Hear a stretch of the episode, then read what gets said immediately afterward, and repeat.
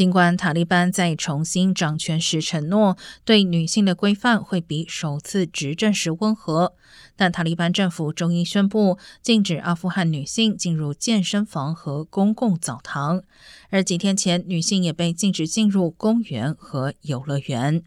事实上，自从塔利班重新掌权以来，阿富汗女性随即面临严格限制，包括青少女的学校被关闭，不能在没有男性亲属陪同的情况下旅行，女性政府员工失去工作等。